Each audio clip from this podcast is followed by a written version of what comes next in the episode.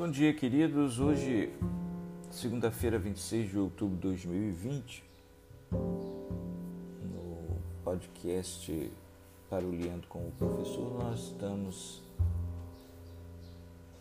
abordando o experimentar Deus, né? como a transparência de todas as coisas. Eu, eu relembro aqui nessa manhã um texto de 2002, escrito por Leonardo Boff, em que ele abre né, o argumento falando sobre a dificuldade né, que a gente enfrenta na, linguagem religiosa. Né? Então, há uma verdadeira né, crise das imagens de Deus nas religiões, né?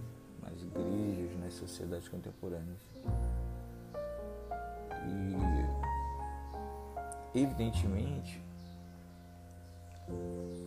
Deus né, é colocado como mistério e essa palavra no Novo Testamento tem sentido de hum, algo que é desconhecido, mas está revelado, ou seja, há uma proposta divina de autorrevelação. Tudo, tudo o que acontece a partir da decisão de Deus né, de habitar a imanência dele, né, e o fato de Deus ser Deus, sua total transcendência, aquilo que a gente chama de Deus, né? passa a fazer parte desse, dessa, dessa crise. Né? A gente vai tentar superar né? essa crise das, da imagem de Deus nas religiões. Como nós vimos na aula, uma das aulas passadas, o, para, fenômeno, para a análise do fenômeno religioso, a idolatria é um contrassenso, porque é apenas um, um rito né, da experiência com o transcendente. Mas o que eu queria colocar aqui para vocês essa manhã pensarem né, são esses três momentos de análise que o Boff apresenta na, para, para a experiência com Deus. Né? Então, o Boff diz: no primeiro momento da experiência com Deus, sob o impacto do encontro, o que, que o homem faz? Ele nomeia, ele, ele argumenta através de um discurso sofisticado, filosófico e teológico. É, nomes a Deus, dar nomes a Deus. Né? Então há uma série de palavras que estão a serviço da definição de Deus a partir dessa experiência. E, e quando a gente faz isso, a gente fixa então uma representação para Deus. Ele é Pai, Ele é amor, Ele é luz, Ele é eternidade, perfeição.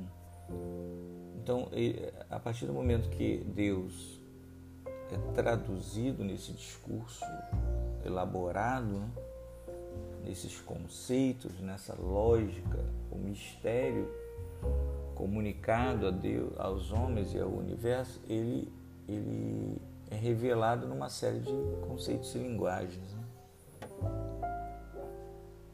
É a partir desses conceitos que a gente fala, ora, reza, cai de joelho, reclama, fala de destino, fala de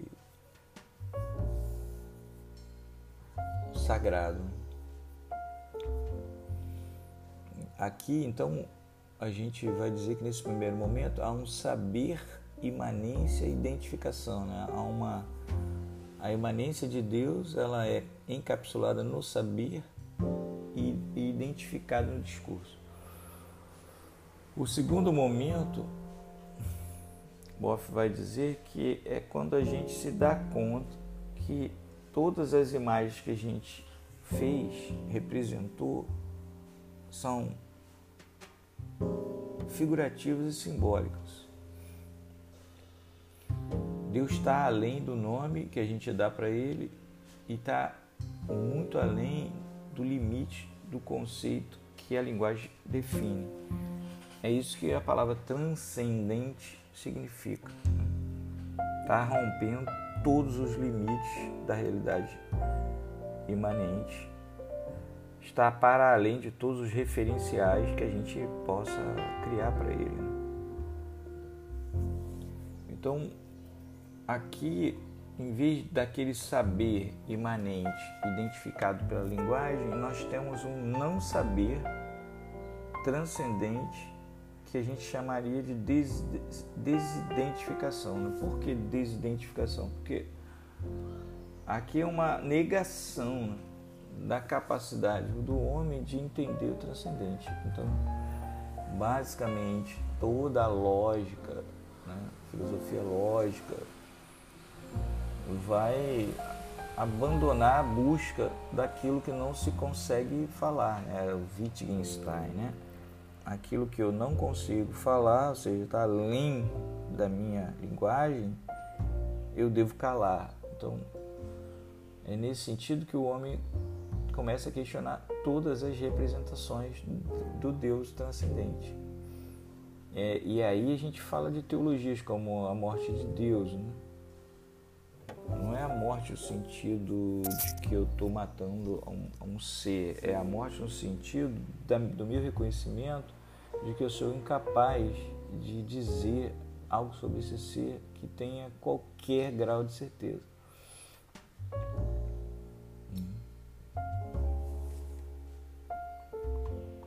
Então, a, nesse segundo momento, né, a gente nega que as nossas definições e linguagens sejam é, capazes de dizer realmente sobre o transcendente. Então nós estamos diante de um não saber.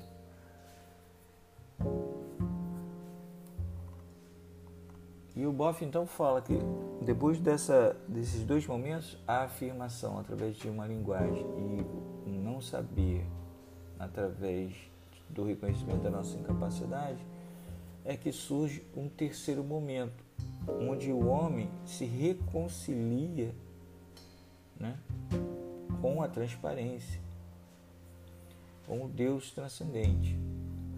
E é, e é exatamente nessa reconciliação que há o sabor, né? o sabor da transparência. Você não tem a totalidade da transparência, mas você tem uma experiência. É uma reconciliação com a experiência. Com a experiência.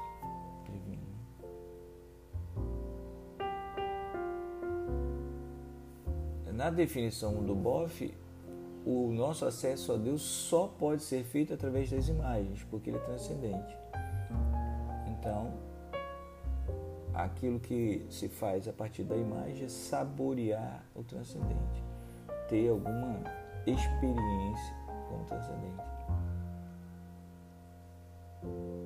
Então, é por isso que quando a gente vai estudar teologia sistemática, por exemplo, a gente vai, vai tentar ver ali algum, algum sentido em que a teologia não é uma ciência por que, por que a gente não fala de uma ciência de Deus? Porque se não somos capazes com a nossa de definir Deus, seu transcendente é, é impossível de ser descrito como perfeição. O que a gente tem de Deus é o sabor figurativo né, da sabedoria dele, do amor dele, da bondade dele, da misericórdia dele, etc., de suas qualidades na nossa vida.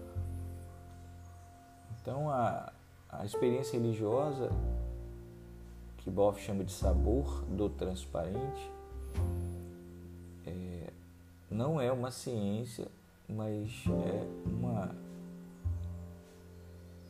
experiência em que nós encapsulamos Deus por aquilo que sentimos a respeito dele.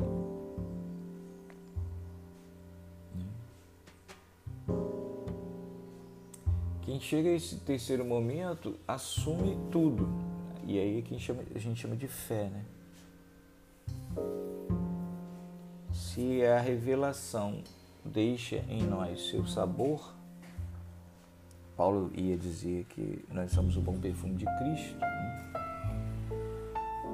É porque nós assumimos tudo nesse terceiro momento. Nada fica de fora da experiência como transcendente. Eu sei que eu não posso dizer exatamente quem ele é, mas eu sei que sei que sei que ele é.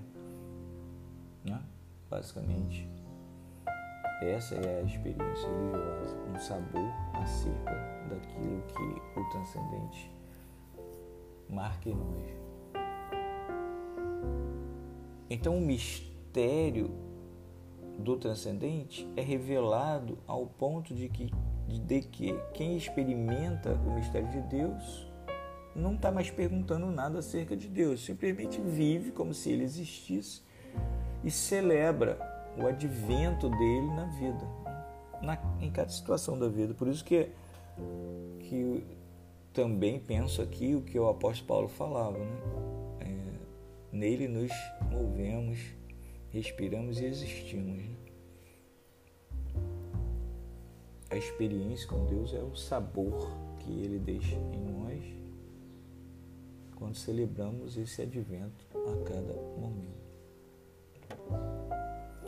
E aí o Boff vai dizer né, que nessa época que se caracteriza por uma suspeita geral contra todos os discursos né, que a gente está ouvindo, discursos e a gente não acredita mais neles, tá igual agora a campanha de política que o cara vem com o carro e vamos que minha cidade é queimados, né? Vamos mudar queimados, eu e você vamos mudar queimados. Ninguém acredita nesse discurso. Não tem plano de governo nenhum nisso. Vote em fulano é pela educação, pela segurança. Quer dizer, esse discurso é o discurso da religioso. Deus é segurança, Deus é isso, Deus é aquilo. Estou afirmando coisas genericamente.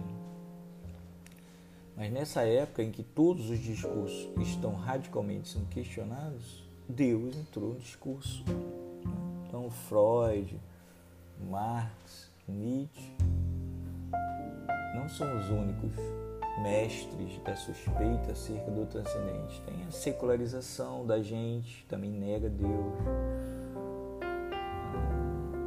Não abertura para a revelação né? como sabor na vida, também nega Deus. É, secularizar o conceito religioso usando a teologia da morte de Deus, nega Deus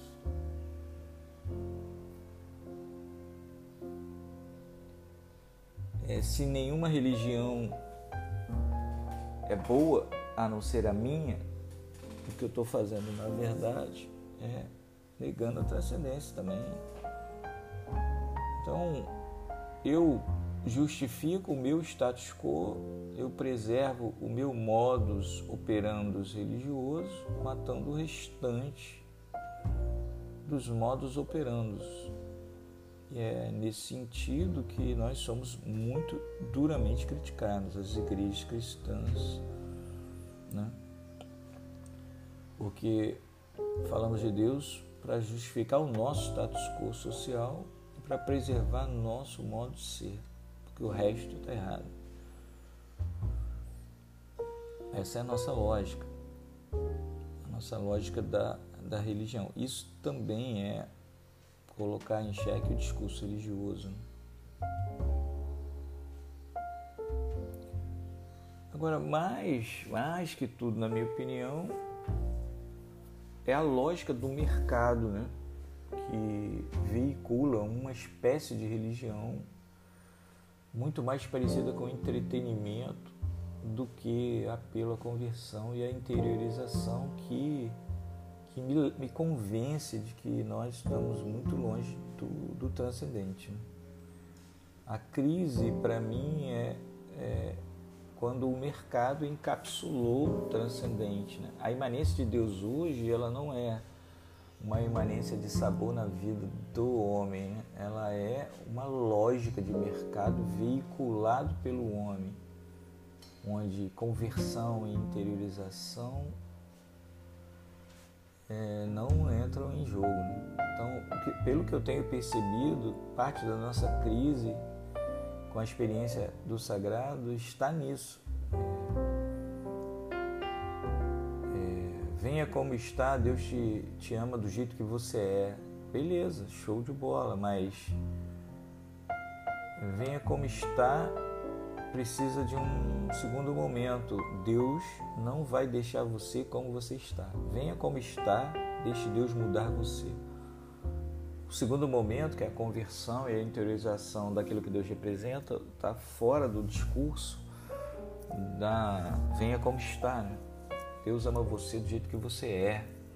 Beleza, Deus ama você do jeito que você é. Essa é uma linguagem muito bonita. Mas o mistério tremendo, revelado, diz: Deus não vai deixar você como você está. Deus vai fazer de você uma nova criatura. Então eu acho que é, eu não discordo de Boff, eu acho que nossa, nossa, nossa teologia, que é uma linguagem de poucos, né? que é um princípio lógico é, de definição, de né? denominação do divino, do, do transcendente, é encapsular Deus numa espécie de discurso é manter o status quo, né? é fazer afirmações das quais nós não temos provas. Religião para nós é petição de princípio. O que, que é isso? Eu preciso de uma base de onde partir e assumir essa base como verdadeira. Isso é fé. A fé assume. Né? Mas eu também entendo o Boff quando diz que no segundo momento nós questionamos essa linguagem, realmente o transcendente não pode ser encapsulado pelo, pelo, pelas nossas definições, mas eu acho que ele está certíssimo quando ele diz que há um sabor do transcendente na experiência humana. E esse sabor é feito através né, dessa nossa experiência com os efeitos do divino em nós.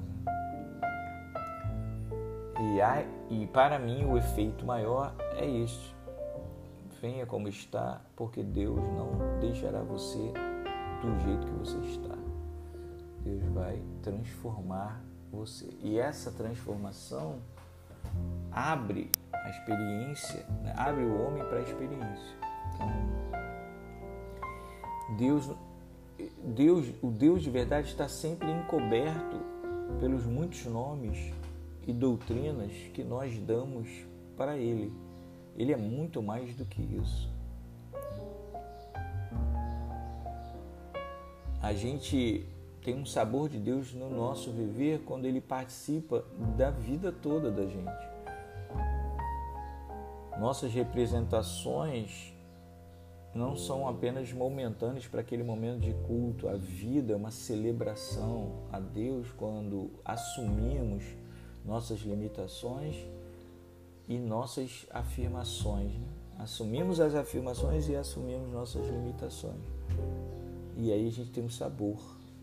Acho que concordo com o Boff nesse sentido da, da experiência com o sagrado. Então, não creio que o religioso possa ser é, capturado fora da linguagem e não, não creio que ele possa ser capturado pela linguagem. Acho que a coisa se dá no plano simbólico sempre e na vida inteira, não apenas num, num momento, não irrompe um momento. Por isso que eu posso dizer que a vida eterna já começa quando o ser humano tem essa experiência com o transcendente, ou seja, o sabor da experiência de transformação realizada pelo transcendente, já que você vem como está, mas não fica como está diante de um Deus que cujo sabor é a santidade, a perfeição, a justiça, o amor, a bondade, a misericórdia, etc, etc, etc. Então, é,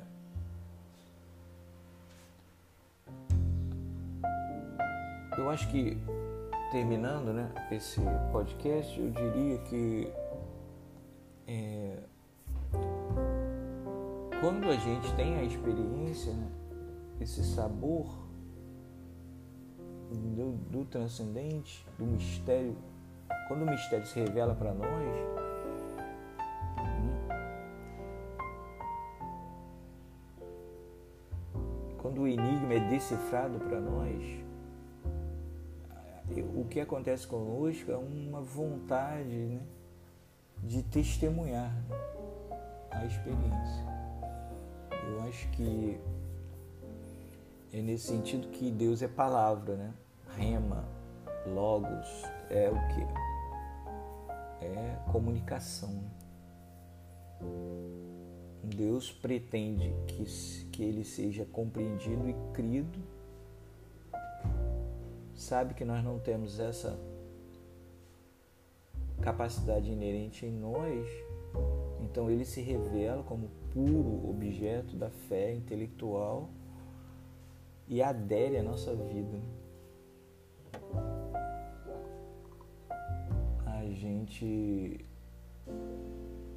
não consegue não falar dessa, desse sabor.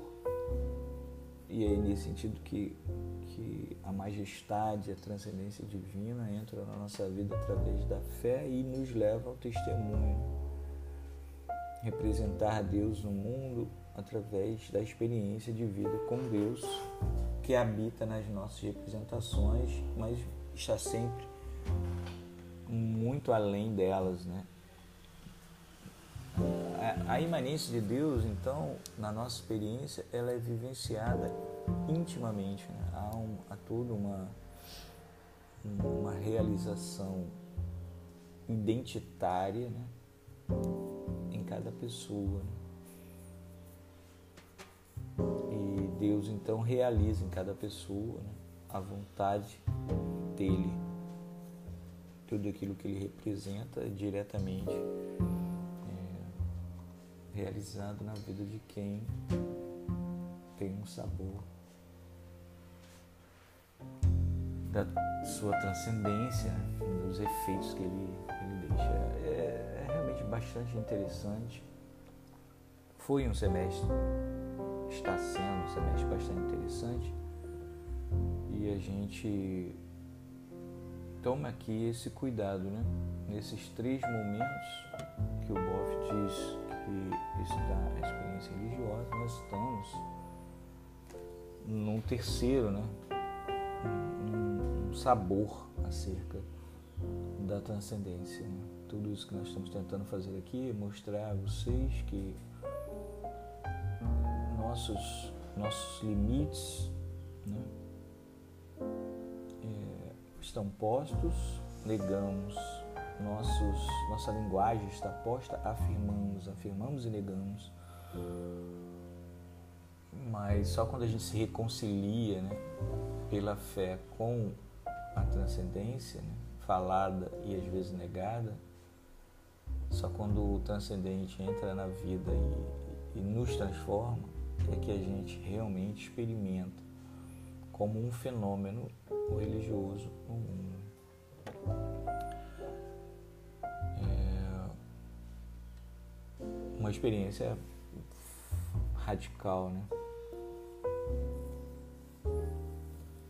É isso, galera. Tava só pensando sobre isso de manhã. Acordei para fazer as minhas orações matinais, ler alguma coisa que que me levasse a conversar com vocês. Um grande abraço. Esse foi o episódio número 7 do nosso podcast Parolhando como professor para a disciplina Filosofia da Linguagem Religiosa, Tópicos Especiais Livres 2. Eu sou Davi Freire de Carvalho. Um grande abraço.